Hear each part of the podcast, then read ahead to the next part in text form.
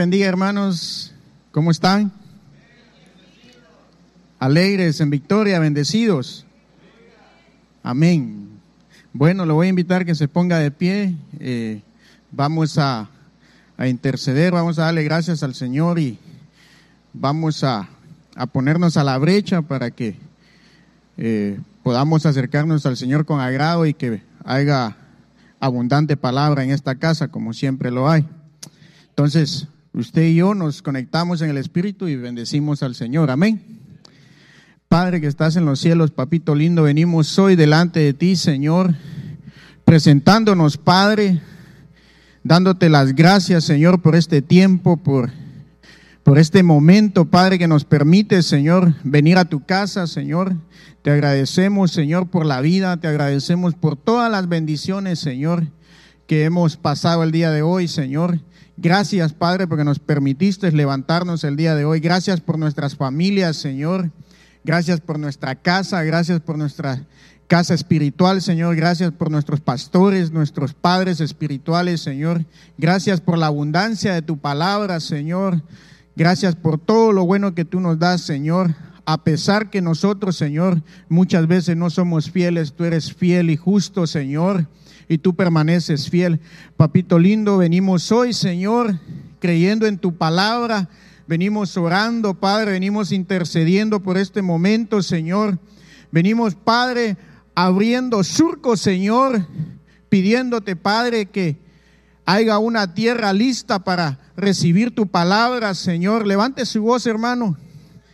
Empiece a clamar, empiece a bendecir su vida, empiece a bendecir su familia. Empiece a preparar el ambiente porque usted viene a recibir una palabra el día de hoy. Usted viene como ese discípulo que quiere escuchar el mensaje del maestro, pero también viene usted delante de Dios buscándolo como su padre con una palabra que muchos de nosotros necesitamos. Padre, venimos delante de ti, papito lindo, buscándote, Señor, con necesidad, Padre buscando escuchar tu palabra, Señor, buscando escucharte a ti, Espíritu Santo. Toma control de este momento. Padre, declaramos, Señor, que toda carga el día de hoy, Señor, viene siendo, Señor, removida, Padre. Venimos presentando, Señor, toda preocupación delante de ti, Señor. Venimos presentando toda carga, Señor, que traemos en nuestros hombros, Padre, delante de ti, papito lindo. Y venimos, Señor, suplicándote, Padre, que nos ayudes a seguir adelante, Padre.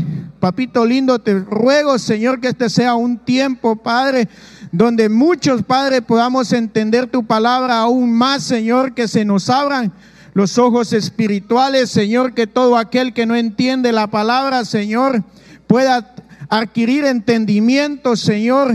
Padre, te suplico, Señor, que sea un tiempo de bendición, Padre. Y hacemos un llamado, Señor, a todos aquellos, Padre, que no vinieron hoy, Padre, pero que tenían que estar aquí, Señor. Padre, hacemos un llamado al Espíritu, Padre, para que puedan ser, Señor, como esos siervos, Padre, que anhelan tu palabra, Padre. Venimos declarando, Señor, que amamos tu palabra, Señor, porque amamos tu palabra, te amamos a ti, Señor. Padre, que podamos, Señor, ser testigos, Señor, por haber escuchado tu palabra, Señor, en el nombre poderoso de Jesús, Señor. Oh, sí, Padre, venimos hoy, Señor, declarando un ambiente propicio para tu palabra, Señor. Venimos declarando, Señor, que tu palabra desciende, Señor. Oh, Espíritu Santo, toma el control. Empieza a levantar su voz, hermano.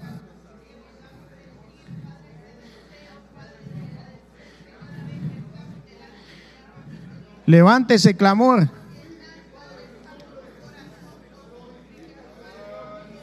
Levanta tus manos. Entrega tus cargas.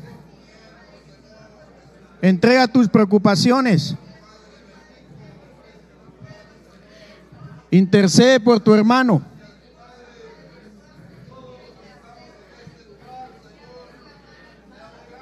Hoy vienes a llenar tu saco con grano para que puedas dar al necesitado. Intercede por aquel que no está comiendo el pan que tú y yo comemos.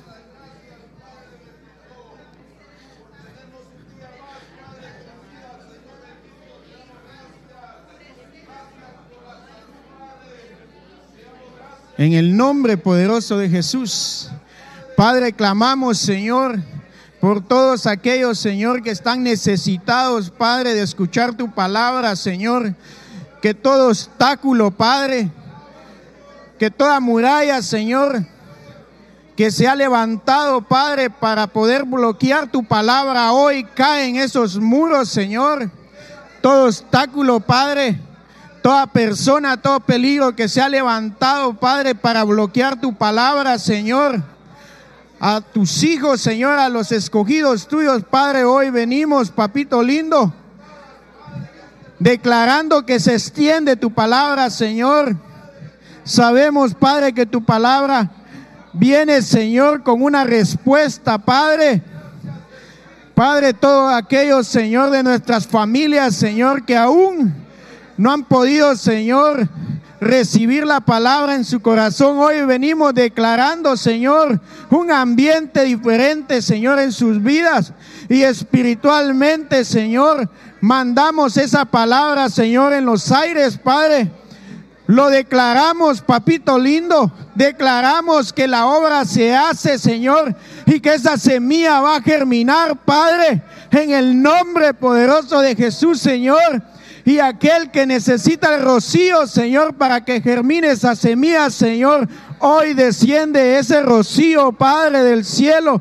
Oh, sí, Señor, en el nombre poderoso de Jesús, Señor. Venimos declarando, Señor, que tu palabra, Señor, es poderosa, Padre, porque la hemos vivido, Señor. Oh, sí, Señor, en el nombre poderoso de Jesús, Padre.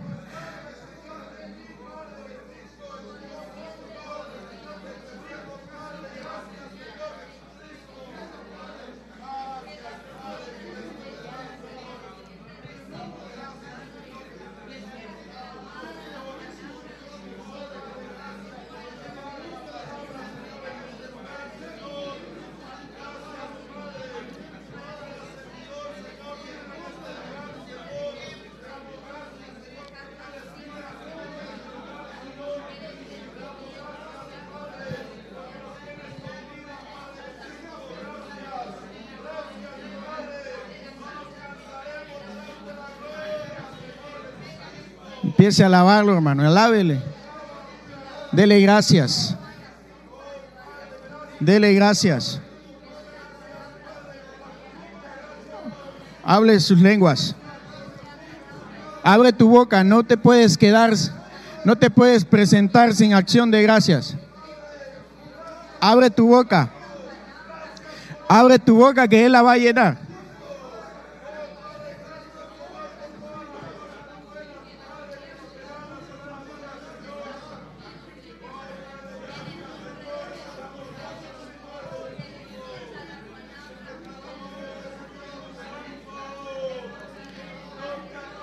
Sea activado hoy en el nombre poderoso de Jesús.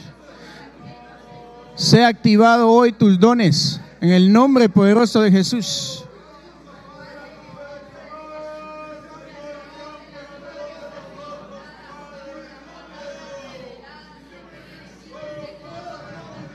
Empieza a adorarlo. Adóralo. Adóralo. Abre tu boca. Él ya sabe tu necesidad y tu problema. Él te está entregando una respuesta el día de hoy. Sí, papito lindo, venimos delante de ti, Padre. Te adoramos, papito lindo. Te damos a ti gracias, Señor. Te amamos, Padre. Te necesitamos, papito lindo.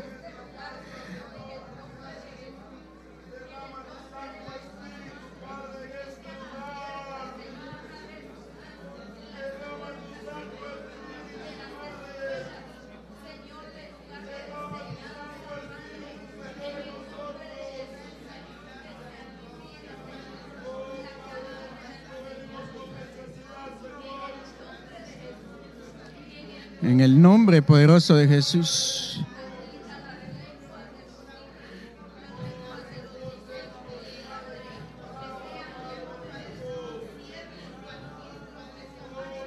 Llénate, llénate. Llénate. Él te quiere escuchar.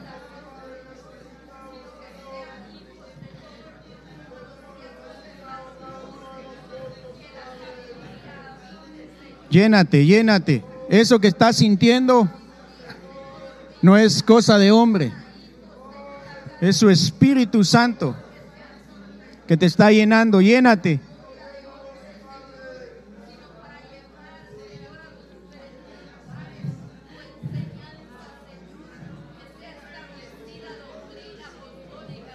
Llénate. Abre tu boca. Abre tu boca. Abundancia de palabra. Abre tu boca. Abundancia de palabra.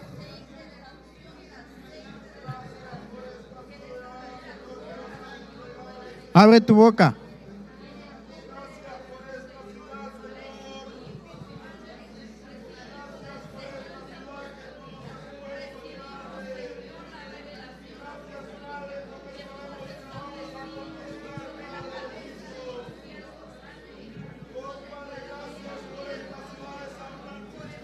Sí, Señor.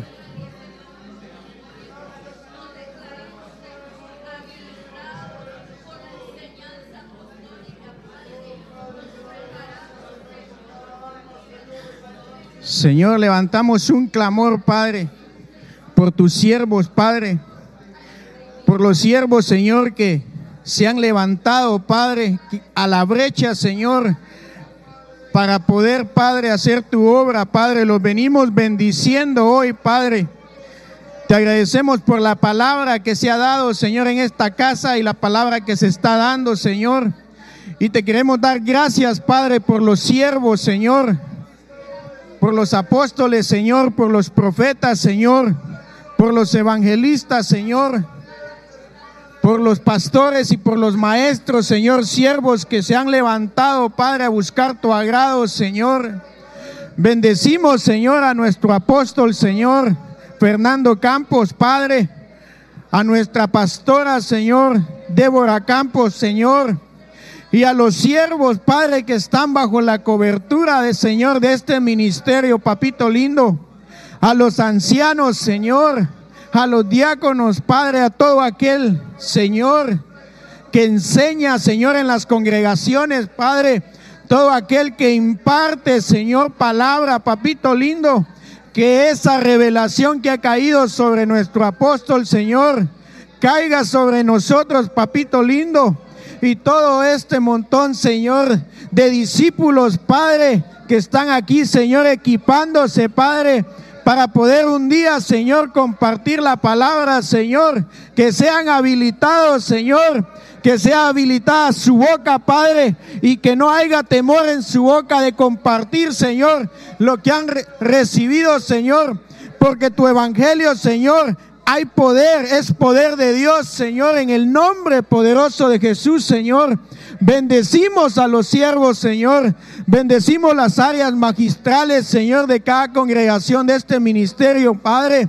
Declaramos, Señor, que la expansión de la palabra se da, Señor, que es como una red, Señor, que puede cubrir, Señor, multitud de naciones, Padre, donde toda necesidad, Señor, viene siendo, Señor, llena por medio de tu palabra, Padre, porque no es revelación de hombres, Señor, sino que es pura revelación de parte tuya, Señor, por medio de tu Espíritu Santo, oh sí, Señor, en el nombre poderoso de Jesús, Padre, declaramos, Señor, declaramos, Señor, esa expansión de la palabra, papito lindo, que sean, Señor, abiertos nuestros oídos, Señor, de todo aquel que enseña, Señor.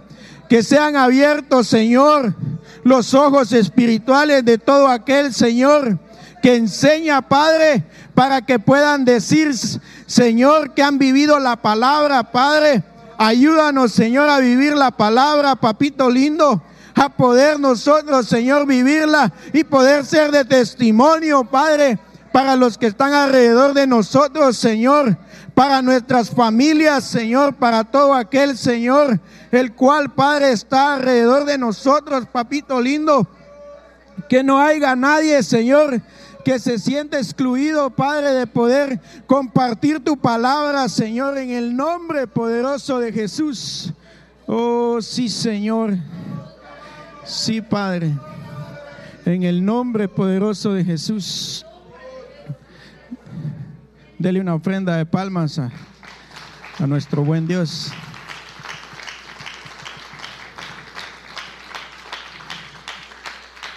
Gracias, Señor.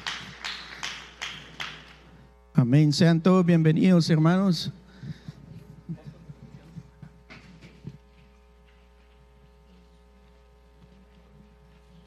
Gloria a Dios, hermanos. Aleluya. Bienvenidos a la casa del Señor. Esta es una noche de mucha bendición. Creo que el Señor tiene preparado algo para nosotros, podernos explicar eh, un poco acerca de lo que está pasando escatológicamente en este tiempo y creo que definitivamente eh, este tipo de temas nos va a ayudar para poderlo aclarar bíblicamente. Eh, la realidad es que creo que todos estamos anhelando el día en que nos vamos a ir con el Señor. Amén. Ese es un anhelo que creo que debemos de tener todos y va a llegar el día en que eso va a pasar. Puede ser que sea por una muerte física o puede ser que sea por el arrebatamiento, pero la realidad es de que se va a dar. Nosotros vamos a estar en algún momento delante del Señor ajustando cuentas, primero que todo, y después recibiendo los galardones o bien recibiendo los regaños, ¿verdad? Porque la misma Biblia lo dice. Entonces vamos a pedirle al Señor misericordia. Sé que ya oraron, pero eh, pues yo estaba terminando de hacer algunos apuntes en el tema y voy a orar también para poder ah, poner esta palabra delante del Señor. Padre que estás en el cielo, te damos gracias. Bendecimos esta noche tu santo nombre y tu bendita palabra. Te ruego que nos des un espíritu afable y también dispuesto. Y primeramente, Señor, te venimos suplicando que nos perdones y nos limpies de toda maldad y permite, Padre, que cuando hablemos de tu palabra sea tu espíritu el que hable por medio de nosotros. Para poder impactar el corazón del hombre solo tú lo puedes hacer. Y te ruego en el nombre de Jesús que nos des la sabiduría para poder trasladar lo que tú deseas. Gracias te damos en el nombre maravilloso de Cristo Jesús. Amén y amén. Denle un fuerte aplauso al Rey de la Gloria. Bueno, primero que todo tenemos eh, que el tema se llama el ataque del oso. Eh, para poder entender por qué le pusimos así, es porque este tema, su base es la simbología. O sea, hay un estudio de símbolos. Por ejemplo, eh, por qué es que el águila real es el símbolo de este país. ¿Por qué es que hay varios países que tienen el águila como un símbolo, verdad? Entonces tenemos que preguntarnos qué ciencia estudia eso. Bueno, lo estudia la simbología. Y cada símbolo no se pone por gusto, sino que se pone por alguna razón. Representa libertad, representa poder, representa pues una serie de valores que cada país promulga y por eso es que se establece un símbolo para ese país. Cada país tiene digamos, un ave nacional, un árbol nacional, una flor nacional. Yo me recuerdo que en el caso de Guatemala, pues el ave nacional es el quetzal, el, árbol nacional es la ceiba y pues eh, la flor nacional es la monja blanca. Y tenemos un escudo de armas que tipifica ciertos acontecimientos y también ciertos valores que eh, representan al pueblo guatemalteco. Dentro de este esquema de cosas, cada país tiene fronteras. Cuando subieron los astronautas a la Luna, una de las observaciones que hicieron es que desde la Luna no hay fronteras, sino que es solamente un globo sin límites. Sin embargo, desde los tiempos memorables se establecieron límites en la Tierra. Por ejemplo, en la creación que el Señor hizo, dice que formó un, creó un paraíso, pero ese paraíso tenía límites. El límite era no comas, del árbol del conocimiento del bien y del mal. Y aunque existía ese límite, también había un libre albedrío que le daba la oportunidad a cada persona de los que estaban ahí de hacerlo o de dejarlo de hacer. O sea, Dios no crea autómatas, sino que Dios crea creaciones, valga la redundancia, con libre albedrío. Bueno, a raíz de eso, por eso es que dice la Biblia, y se lo estaba explicando el fin de semana, que aquellos ángeles no tuvieron a bien guardar su señorío, sino que lo entregaron. Entonces tenían el, libre albedrío de entregarlo. Las creaciones angélicas tienen un libre albedrío. La creación humana también lo tiene. Bueno, entonces en ese contexto de cosas, resulta que en la Biblia eh, aparecen determinados límites. Y esos límites algunas veces son territoriales y algunas veces son espirituales. Por ejemplo, esto, esta piedra que está aquí se va a llamar Eben Eser, que es roca de ayuda, tipifica un límite. Esta piedra aquí, este mojón que está aquí, tipifica Betel. Esto no es más que casa de Dios y puerta del cielo. O sea, es un límite, ¿verdad? El río Jordán servía de límite entre el desierto y Canaán. Entonces, la Biblia nos habla de límites. Cuando nos habla de límites, inmediatamente, si lo trasladamos a este tiempo, vamos a hablar de geopolítica. ¿Verdad? Geopolítica. Ahora, ¿qué es la política? Pues es el arte de gobernar, la ciencia que nos enseña a gobernar. Y geo significa tierra. El arte de gobernar los recursos terrestres. La geopolítica es el estudio de los efectos de la geografía humana y la geografía física sobre la política y las relaciones internacionales. La, geopolítica es un método de estudio de la política exterior para entender, explicar, predecir el comportamiento político internacional a través de las variables geográficas. Yo me recuerdo que, por ejemplo, entre Guatemala y El Salvador, creo que el, el um, río que, que limita es el río de La Paz, si no me equivoco, ¿verdad? Y también hay un río que limita entre México y Guatemala, que es el río Usumacinta, ¿verdad? Y así sucesivamente, cuando usted va, por ejemplo, aquí a la frontera, hay un río, que es el río Bravo, y ese es un río fronterizo entre dos países. También hay lagos que así son. Bueno, pues eso, todo eso es lo que estudia la geopolítica, ese tipo de límites. En la Biblia aparecen algunos, algunos problemas geopolíticos. Por ejemplo, Lot se separó de Abraham por los pastos de Sodoma. Abraham le dijo, si tú vas para allá, yo voy para allá. Entonces dice que Lot contempló la fertilidad de los pastos de Sodoma y los comparó con el paraíso terrenal y dijo, ese es el lugar geopolíticamente conveniente para mí. Aunque el otro, Abraham, no escogió lo geopolítico, pero escogió la bendición. Eso nos dice algo a nosotros los hijos de Dios, que puede ser que te toque un lugar donde tienes piedras, pero ahí va a estar la bendición y ahí vas a fructificar con las piedras. Las piedras van a ser oro y de pronto las vas a vender. Eso es así. Y mientras que el otro está buscando más los bienes materiales y lo terrestre, y ese se va a quedar con lo terrestre. También Isaac empezó a tener pleito con las tribus eh, de los alrededores por los pozos que en algún momento habían sido tapados. Y los pozos es un recurso y es un lugar, básicamente un punto geopolítico, porque el pozo era la fuente de agua que alimentaba a los rebaños. Sin pozos no habían rebaños. Luego Labán y Jacob estaban peleando por las ovejas, o sea que estaban peleando por ganado. También es un recurso, ¿verdad? Y usted se da cuenta que todo eso pasa en la Biblia y todo eso es geopolítica.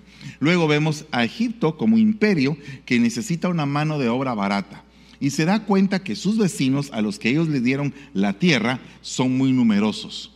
Entonces dijeron, vamos a establecer un control para que esta sea la mano de obra que construya nuestro imperio, una mano de obra prácticamente gratuita, porque eran esclavos, los volvieron esclavos, no les tenían que pagar nada, poseían la vida de ellos. Era un problema geopolítico. Luego vemos a Séfora y las hermanas peleando por el agua del pozo con aquellos, aquellos que eh, Moisés se peleó con ellos para que pudieran ellas accesar al agua del pozo. Los reyes de Sodoma se quedaron atorados en medio de los pozos de asfalto, que en ese tiempo el asfalto era considerado el petróleo de la época. Luego venimos que la tierra de Canaán dice el Señor, te voy a llevar a una tierra que fluye leche y miel, con recursos, con montañas de hierro, con montañas de cobre, con ríos que tienen oro. O sea, lo que estaba hablando el Señor es, te voy a llevar a un lugar geopolíticamente bueno. Amén. Bueno, de ahí los madianitas en tiempo de Gedeón llevaban sus camellos a la tierra de Israel y la devastaban a tal punto que el pueblo de Israel se fue a, esconder en las cuevas. O sea que un conflicto eh, geopolítico puede llevar a un país a ser subyugado por otro país. Israel no respetó el reposo de la tierra, le llegó el Shemitah y tuvo que ir a pagar 70 años a, a deportada a Babilonia para que la tierra descansara, porque la tierra clamó al Señor para que le hicieran descansar. O sea que sobre Israel cayó una maldición por el hecho de no haber hecho lo que Dios le había dicho que hiciera con la tierra. Era un problema, un conflicto geopolítico. Luego José administrando el grano para pasar los siete años de tribulación, también es una administración geopolítica en medio de la tribulación. Fíjense que todos esos puntos son sumamente importantes para la explicación que vamos a llegar.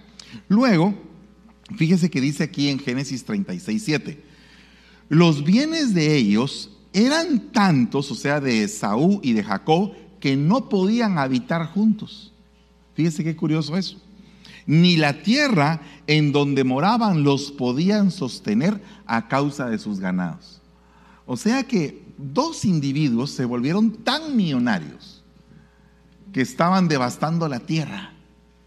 ¿Se da usted cuenta el punto, verdad? O sea, era tanta la aglomeración de bienes que tuvieron que separarse porque la tierra estaba sufriendo a causa de ellos. Bueno, esto me lleva a el libro de Daniel y le voy a explicar cuál es la razón de por qué le voy a leer esto. Daniel dijo, miraba yo en mi visión de noche y aquí que los cuatro vientos del cielo combatían en el gran mar. Le sugiero que oiga el tema el equilibrio. Y las cuatro bestias grandes, diferentes la una de la otra, subían del mar. Amén. Estas bestias quisiera que en otras ocasiones hemos hablado de las bestias. Hoy vamos a hablar un poco de eso, pero vamos a hablar específicamente de la del oso.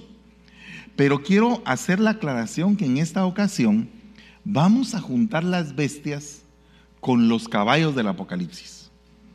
Ahora, ¿por qué voy a hacer eso? Porque los caballos vienen a ser como mensajeros de algo o de alguien. Y la bestia viene a ser el sistema que los gobierna. O sea, las bestias en el tiempo de la tribulación van a estar emergiendo del mar van a ser sistemas de gobierno, sistemas políticos, porque si usted se da cuenta, la primera explicación que Daniel da de las bestias es referente al imperio babilónico, al imperio medo-persa, al imperio griego y al imperio romano. Esa es la primera explicación que Daniel da acerca de los imperios. Pero esos imperios ahora ya no están. Se mutaron, cambiaron.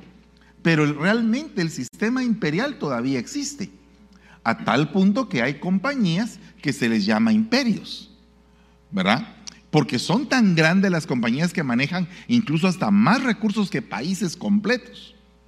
O sea, son como una, una empresa de emporio o imperio empresarial.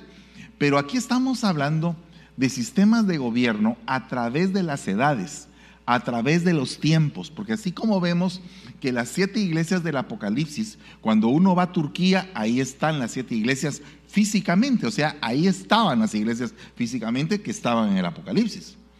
Pero a raíz también del entendimiento espiritual, comprendemos que esas siete iglesias que están en el Apocalipsis son siete formas en las cuales en la iglesia en este tiempo y en todos los tiempos se ha manifestado. También esas siete iglesias significan siete edades que la iglesia ha tenido a través de, los dos mil años de iglesia que han habido. Entonces todo eso tiene varios significados. Entonces cuando analizamos las bestias, no es simplemente de las bestias que vio y que aplicó Daniel a su época, sino que vamos a hacer una ampliación a las bestias de en todas las épocas de la humanidad. Amén. Bueno, entonces tenemos el león con alas de águila correspondiente al caballo blanco.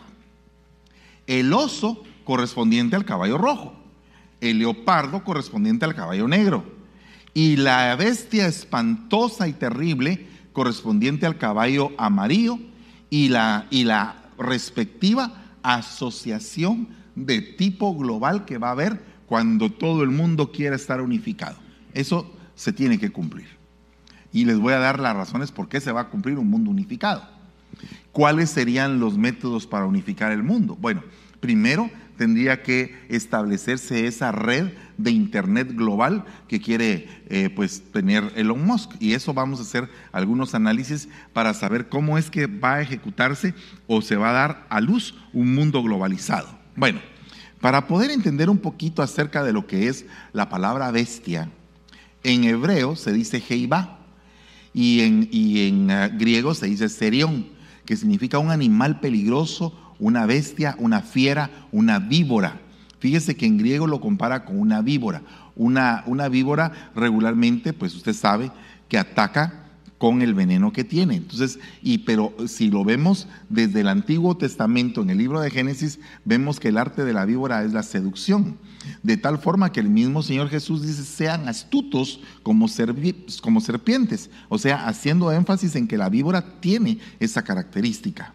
Bueno, para poder analizar este punto, la primera bestia, que era un, que era un león que tenía alas de águila, fíjese que esta, esta bestia es bien curiosa porque en la actualidad hay dos países, uno que tiene, digamos, como símbolo el león y otro que tiene como símbolo el águila. Y estos países a través del tiempo, pues si lo vemos desde sus raíces, son el mismo país. Porque realmente el Reino Unido de la Gran Bretaña conquistó Estados Unidos. O sea que básicamente es como que nosotros no seamos parte de España, cuando todos nosotros tenemos la mayoría apellidos españoles. Entonces España y nosotros somos lo mismo, somos Iberoamérica. De igual manera como es Inglaterra y Estados Unidos, es una alianza, es conquistador y conquistado. Solo que ahora el conquistado creció de tal forma que el imperio que antes era el imperio inglés cambió y ahora es el imperio norteamericano. Pero de igual manera, el imperio inglés se puede decir que ha sido el último imperio sobre la tierra de magnitudes extraordinarias, o sea, que era enorme. Tanto es así que cuando el imperio existía como imperio, ellos mismos decían que el sol no se escondía en el imperio inglés porque abarcaba tanto que era enorme. Sin embargo, ahora esos países son independientes, pero tienen de alguna forma las raíces. Es como que nosotros no tengamos raíces españolas, ¿verdad? Pues hombre, ustedes saben, ¿verdad? Entonces, es parte de eso. pero entonces el punto es que ahora hay una alianza. Y esa alianza me parece algo bien curiosa porque es una alianza de Estados Unidos, el Reino Unido y Australia. Fíjese que Australia es parte del Reino Unido porque también era una colonia inglesa inglesa, de tal forma que hasta la bandera australiana tiene pues similitud con la bandera inglesa. Ok, dice, dice esta, esta eh, noticia, dice Estados Unidos, Reino Unido y Australia anunciaron este miércoles un ambicioso pacto de seguridad para compartir tecnología avanzada de defensa, en lo que se ha interpretado como un intento para contrarrestar los avances de China. Fíjese ese punto. El pacto estratégico fue bautizado como AUKUS, del acrónimo en inglés, acrónimo en inglés Australia, Reino Unido y Estados Unidos. Y tiene la mira a defender los intereses compartidos en el Indo-Pacífico. Observe, Indo-Pacífico. Está hablando de un mar. Está hablando de un mar. En el Indo-Pacífico de estas potencias. Entonces, esta, alianza, fíjese que eh, esta alianza está también ciertamente bien unida con la Comunidad Económica Europea. Al decir que está bastante unida con la Comunidad Económica Europea, porque cuando se habla geográficamente de Occidente, toman en cuenta Europa y América, porque a nosotros como América nos ven como occidentales. Y Asia, Rusia, Japón, a ellos se les conoce como orientales. Entonces nosotros somos occidentales juntamente con Europa. Al decir esto, entonces todo lo que es Europa, América Latina, como que está muy enfatizada o muy conectada con el caballo blanco llamado el Vaticano. ¿Por qué digo esto? Porque el Vaticano, el caballo blanco ficticio, porque hay dos caballos blancos en la Biblia, uno que es el fiel y el verdadero y otro que pareciera que es, pero que no es, porque este, este caballo viene con un arco, pero no viene con flechas, o sea que no viene con la idea de combatir con armamento, sino que de combatir con determinadas reglas, con una determinada agenda que permita globalizar, que permita establecer la paz mundial, que permita establecer ciertas cosas humanas, humanas. Y a esa bestia le quitan las alas y le dan, se pone sobre dos pies y le dan un corazón de hombre. O sea que el corazón de hombre concatenado con el caballo blanco, que es como que el mensajero, entre comillas, de la falsa paz, entonces se va a determinar un tipo de conquista a la cual se le llama el nuevo orden mundial. El nuevo orden mundial eh, no se puede gestar si el mundo está polarizado. Y eso es precisamente lo que está pasando en este momento, que el mundo está polarizado entre rojos y, eh, como... Gloria a Dios. Que estaban los verdes y los colorados. De igual manera, el mundo sigue así, con democráticos, digamos, derecha e izquierda. Mientras estén esos polos, no se puede totalmente globalizar y establecer una unidad global. No se puede, porque cada quien tiene diferencias. Entonces, para ese punto tenemos que analizar un poco acerca de qué se habla cuando hablamos de nuevo orden mundial. Hablamos de por lo menos 17 puntos. Pobreza, hambre y seguridad alimentaria, salud, educación, igualdad de género, empoderamiento de la mujer. Agua, saneamiento, energía, trabajo decente y crecimiento económico, infraestructura, reducir la desigualdad en y entre los países, ciudades, consumo y producción sostenibles, acción por el clima, océanos, bosques, desertificación, diversidad biológica, justicia y paz y las alianzas.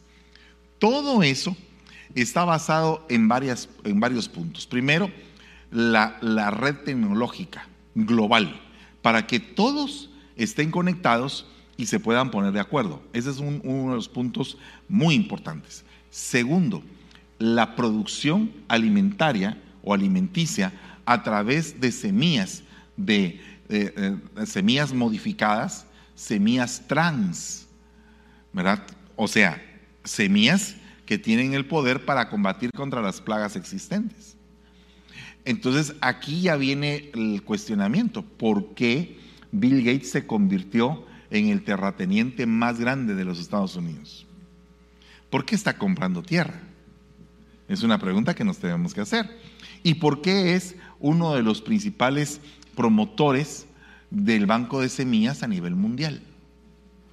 ¿Y por qué está ayudando a países donde los polos de desarrollo están, ahí sí que en unas situaciones calamitosas? ¿Por qué es que está ayudando a ese tipo de, de situaciones? Entonces son preguntas que nos debemos de hacer porque regularmente cuando los hombres ultramillonarios toman una tendencia, esa tendencia está marcando algo para todo el resto de la humanidad. Dígase que, por ejemplo, en el tiempo de Vanderbilt, en el tiempo de Ford, en el tiempo de Rockefeller, eh, en, el tiempo de esos magnates y de JP Morgan, Estados Unidos estaba pasando por uno de los momentos financieros más graves.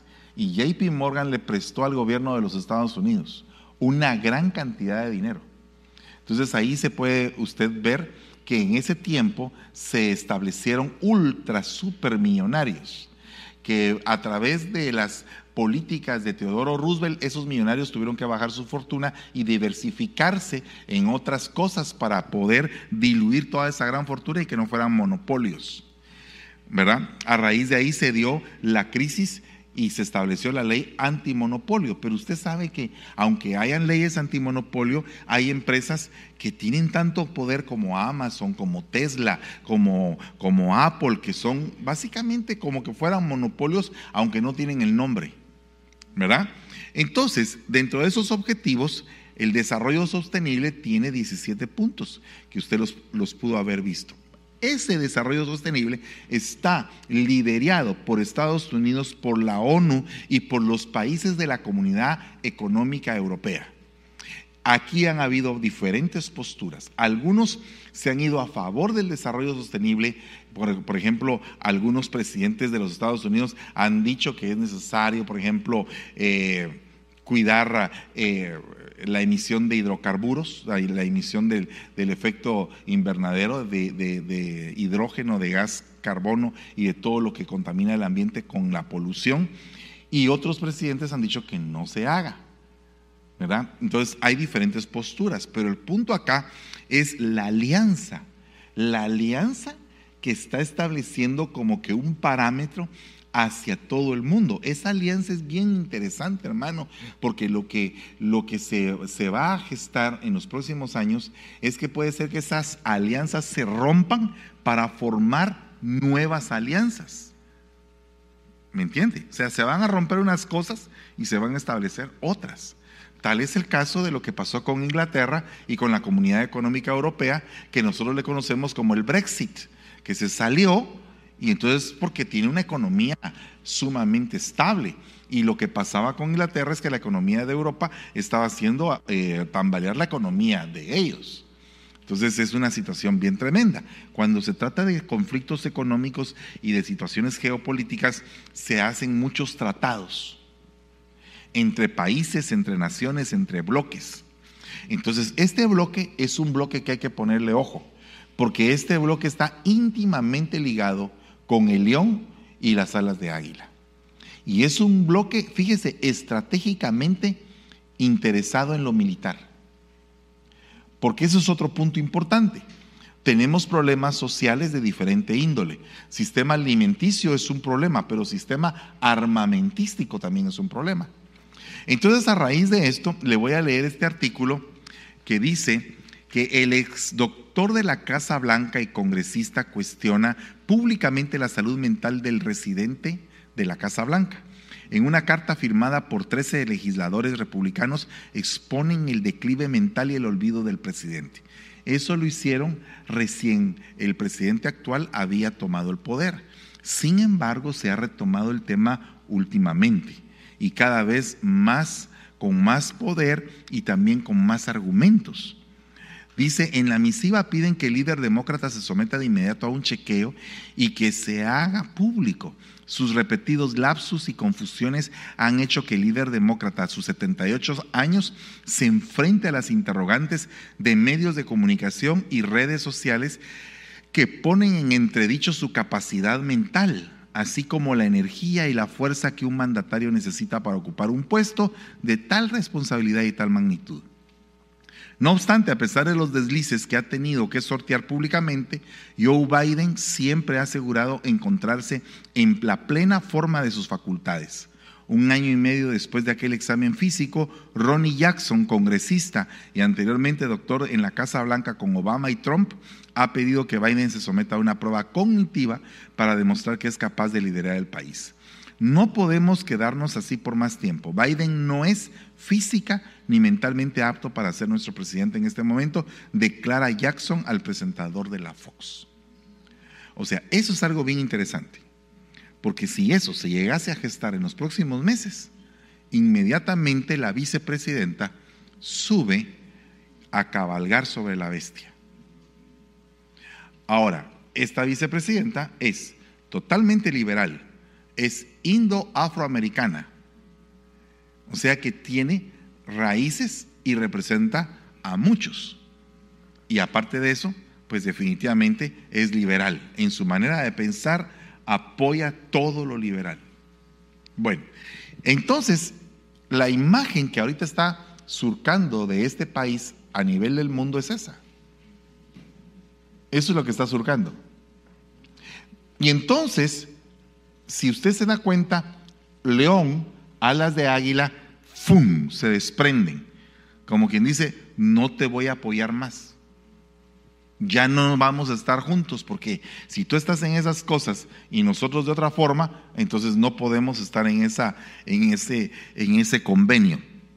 Se rompe ese convenio y se debilita, se debilita esa bestia. Entonces dice, he aquí otra segunda bestia semejante a un oso. Fíjese, semejante. Estaba levantada de un costado me parece, eso es importante también. Y en su boca, entre sus dientes, tenía tres costillas.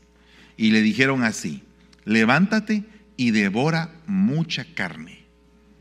Ok, veamos por qué dice la Biblia que esta bestia es semejante a un oso.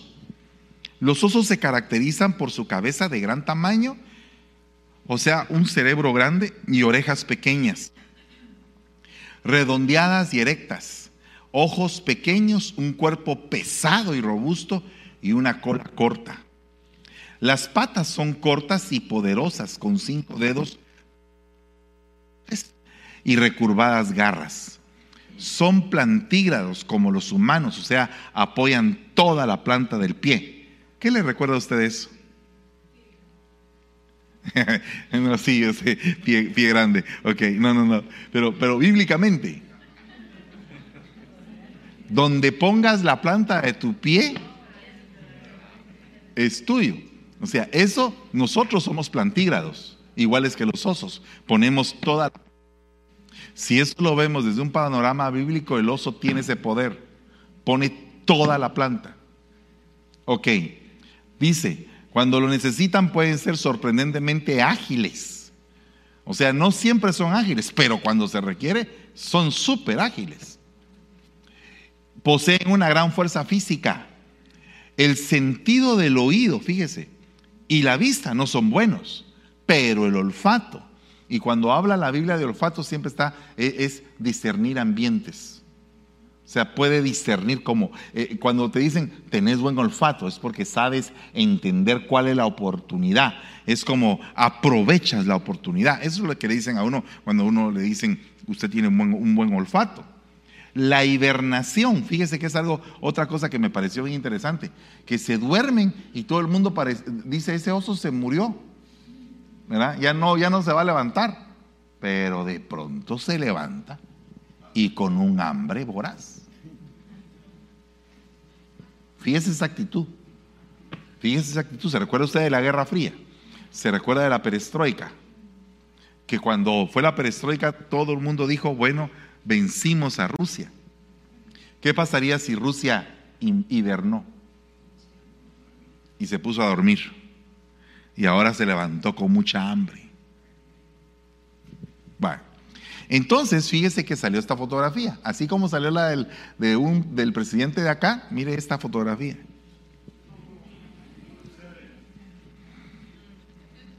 Diferente, ¿ah?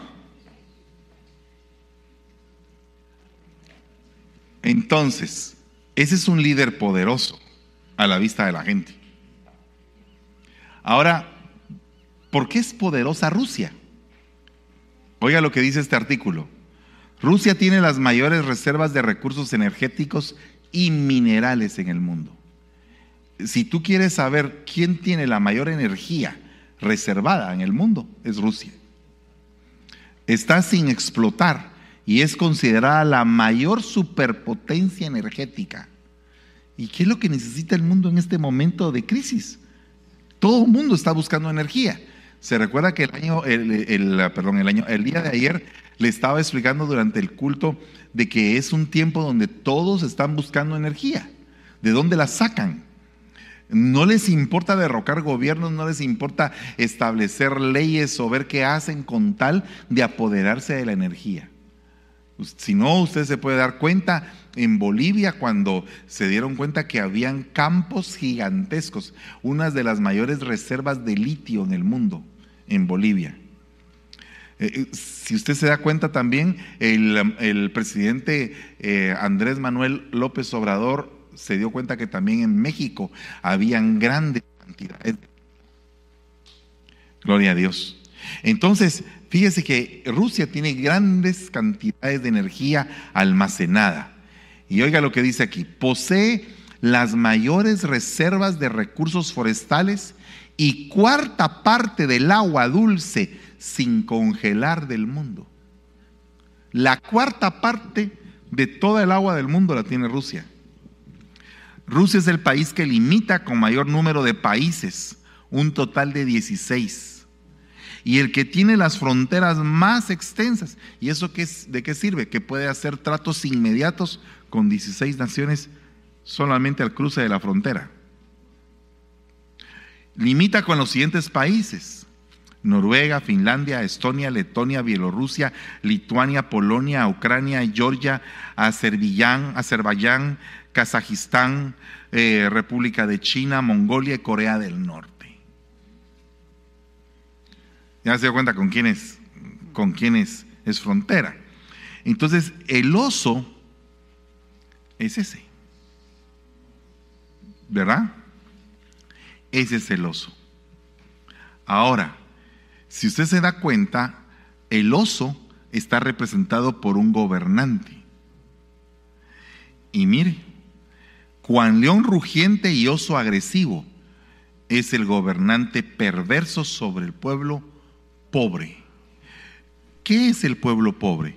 Es un pueblo que está sometido a un sistema donde todos tienen que tener igual oportunidad y nadie puede tener más que otro.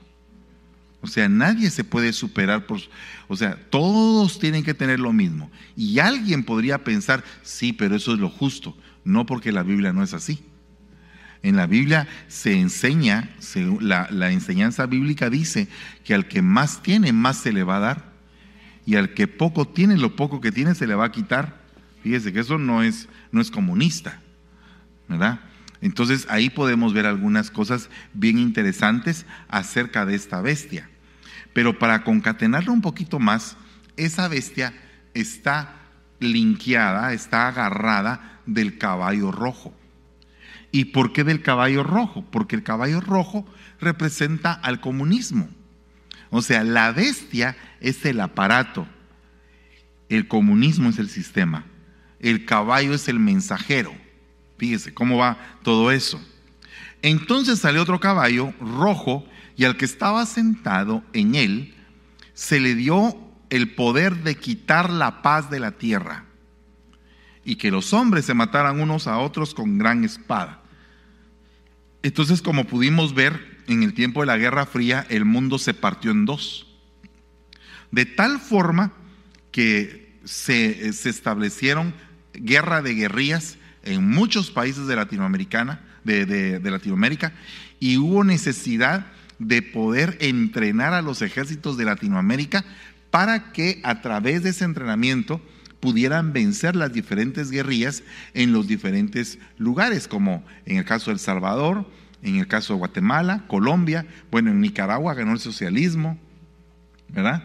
En Chile, entonces prácticamente casi que toda América se partió entre, entre colorados y verdes.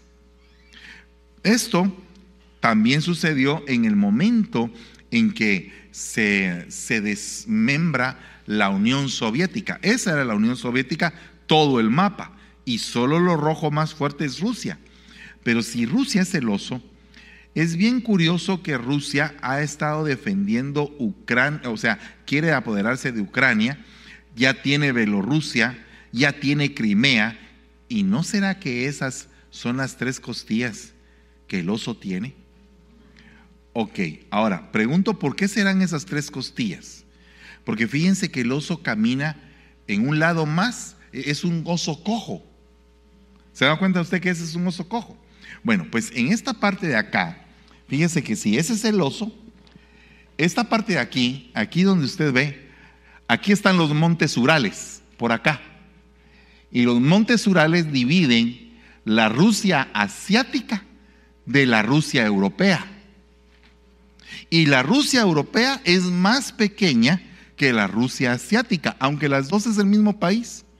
Pero esto significa que este, este monstruo, esta bestia que está acá, es la parte asiática es como que la parte que está levantada del oso y la parte pequeña es la parte europea, pero la parte europea tiene tres costillas que se separaron y se fueron para la OTAN, que es Lituania, Letonia y Estonia, tres.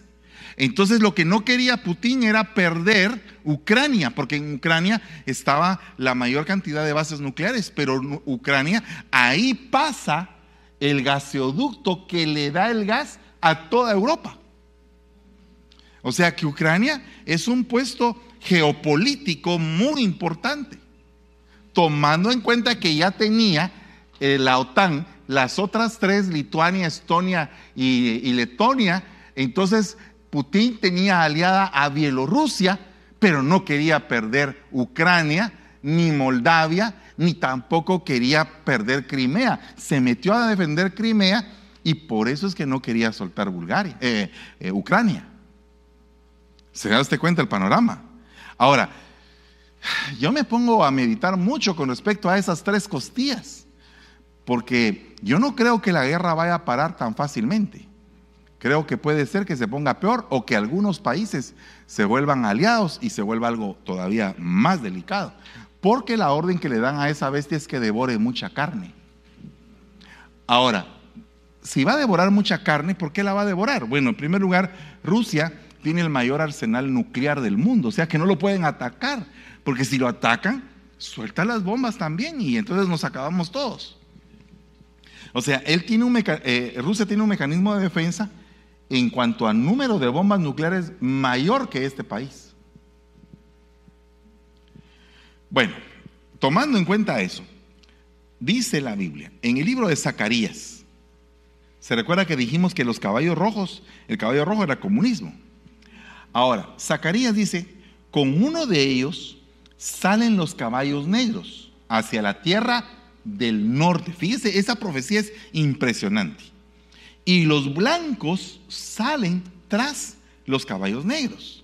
Sea, eso es como el movimiento petrolero y el movimiento ONU, pro ONU, pro nueva agenda, pro nuevo orden mundial.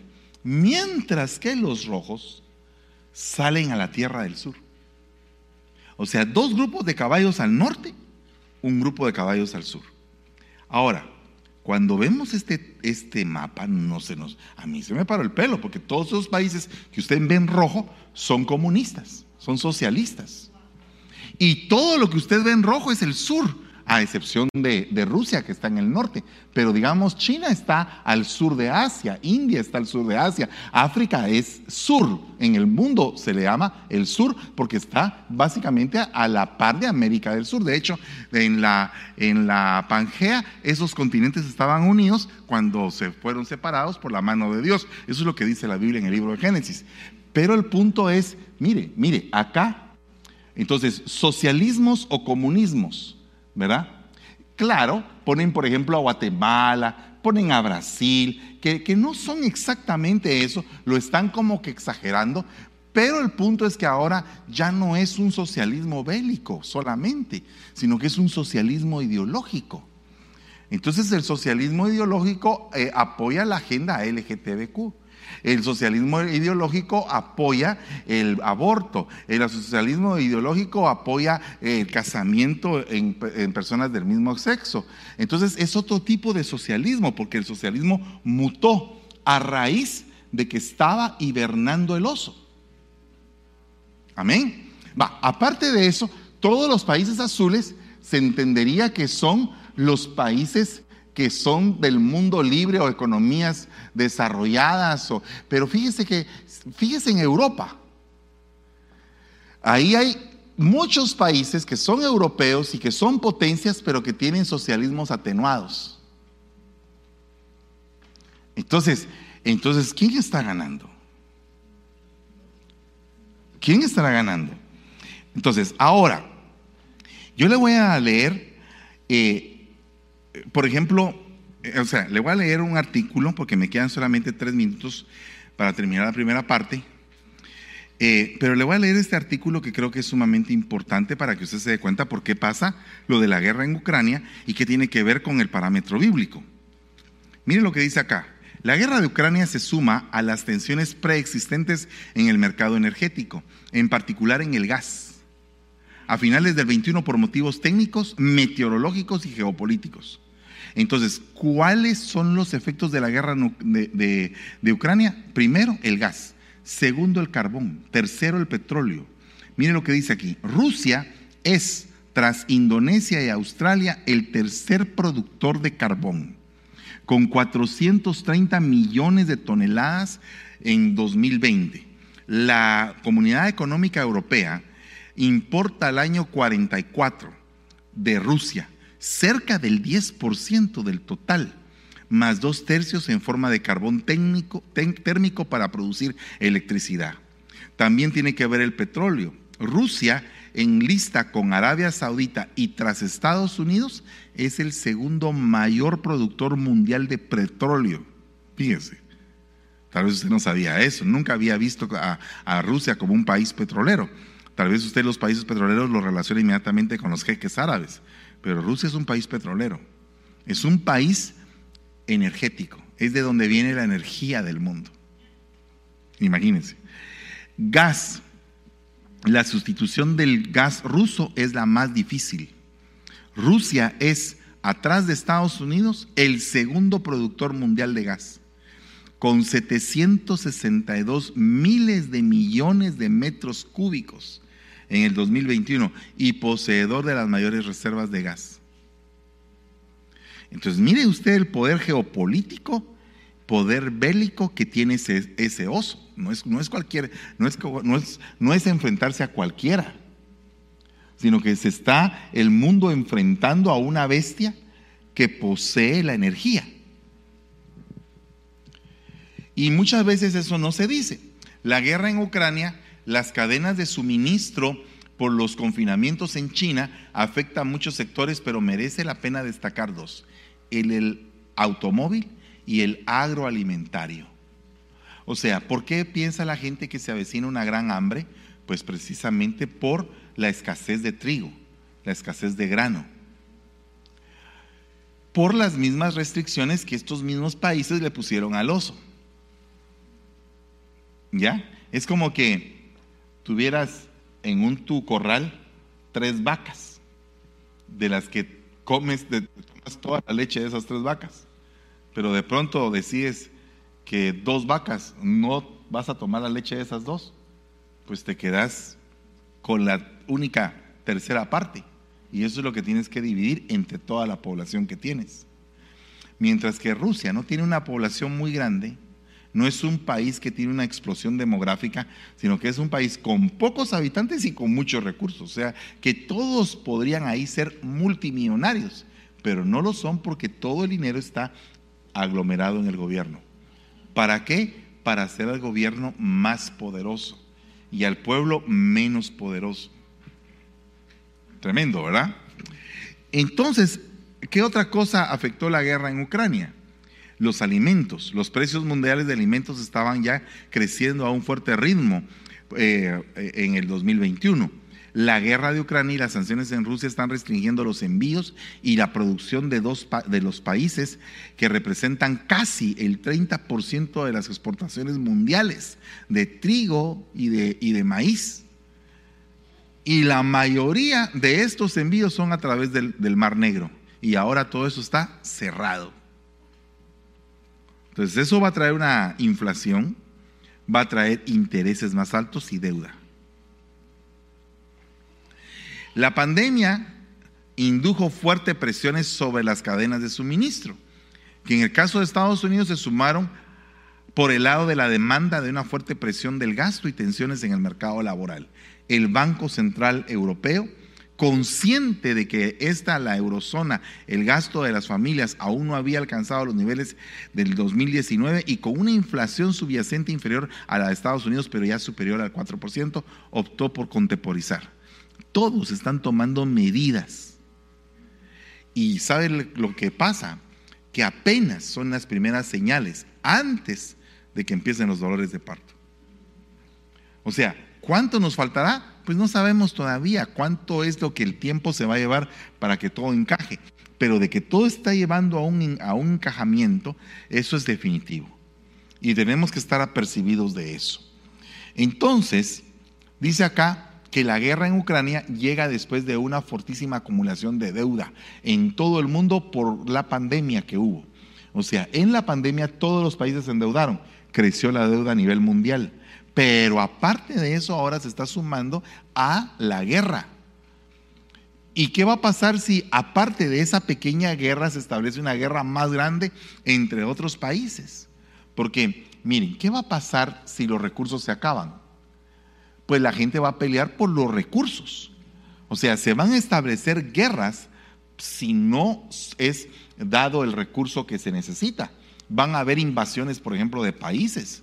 Se ha dado en otras ocasiones. Cuando hay falta de recursos, hay invasiones. Usted sabe que la gente de escasos recursos, cuando no tiene dinero, invade terrenos. Pero eso, visto pequeño a nivel macro y, dan, y, con países que tienen armamento, entonces a raíz de esto se dio un punto muy importante, porque como Rusia pensaron que la iban a hacer eh, caer, que la iban a hacer quebrar financieramente, pero nada que ver. No, no, no quebró. ¿Por qué? Porque ellos antes de la crisis de Ucrania estaban vendiendo el petróleo a 30 dólares el barril. Cuando se dieron las restricciones, el barril del crudo subió a 100 dólares. Y vino Rusia y le vendió a 80 dólares el barril a la India. Entonces lo vendía a 30 y ahora lo vende a 80. ¿Cuánto ganó en el proceso? 50. Entonces al final salió ganando. O sea que la guerra no le afectó. Y eso es lo que vamos a ver en la segunda parte del tema. Amén. Que Dios les bendiga.